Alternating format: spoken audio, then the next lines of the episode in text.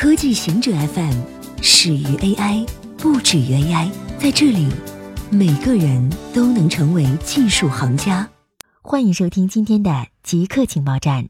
日本中高年蛰居族超过六十一万人。日本政府的数据显示，四十至六十四岁的蛰居族，也就是我们所说的宅男宅女，在日本全国估计有六十一点三万人。日本对蛰居族的定义是。几乎不走出自家和自己房间，以及除满足爱好等以外不外出的状态持续六个月以上。在六十一点三万人中，进入蛰居状态超过七年的人占到近五成，三十年以上为百分之六点四。蛰居的契机以离职为最多，人际关系和疾病次之。从开始蛰居的年龄来看，六十至六十四岁最多。为百分之十七，但二十五至二十九岁也占到百分之十四点九，没有明显差距。多名特斯拉司机被看到在驾驶中睡着了。过去一周，分别在洛杉矶四零五高速公路和旧金山湾区有两辆特斯拉汽车被拍摄到睡眠驾驶。据透露，司机被看到坐在方向盘后面，但眼睛闭着，看起来睡着了。虽然司机是否真的睡着了无法得到确切验证，但这已经不是孤立。由于辅助自动驾驶功能，特斯拉汽车更容易在没有人类司机监督的情况下继续沿着车道行驶。虽然此前特斯拉汽车提供了警告汽车关注路况的功能，但显然仍然有很大的改进空间。谷歌承诺投入十亿美元用于解决湾区住宅危机。湾区有着美国最昂贵的住房市场，房价中位数为一百二十万美元。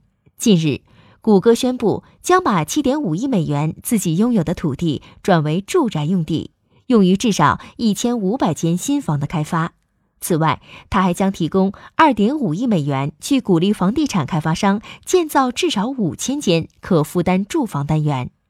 近年来，湾区科技巨头的成功被认为是推动当地房价的大幅上涨的重要原因，这使得当地的贫困和中低收入群体的住房选择减少。与此同时，新房和公寓的供应跟不上需求，有许多人不得不居住在房车里。为什么马自达不用触摸屏？如今，类似平板的触摸屏界面已经无处不在，但汽车制造商马自达选择从其汽车里清理掉触摸屏。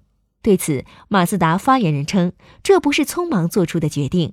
他们的研究认为，触摸屏会影响驾驶安全。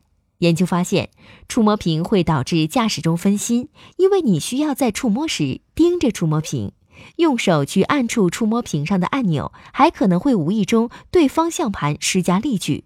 导致汽车偏离车道，因此马自达决定移除触摸屏，在马自达三中使用抬头显示器向挡风玻璃投影显示信息。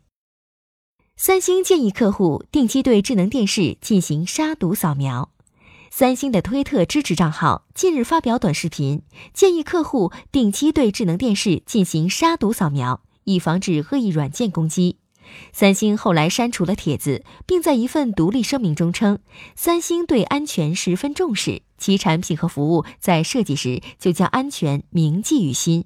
对此，安全专家认为，三星的建议没什么意义，是在浪费时间，因为没多少恶意程序会去攻击电视。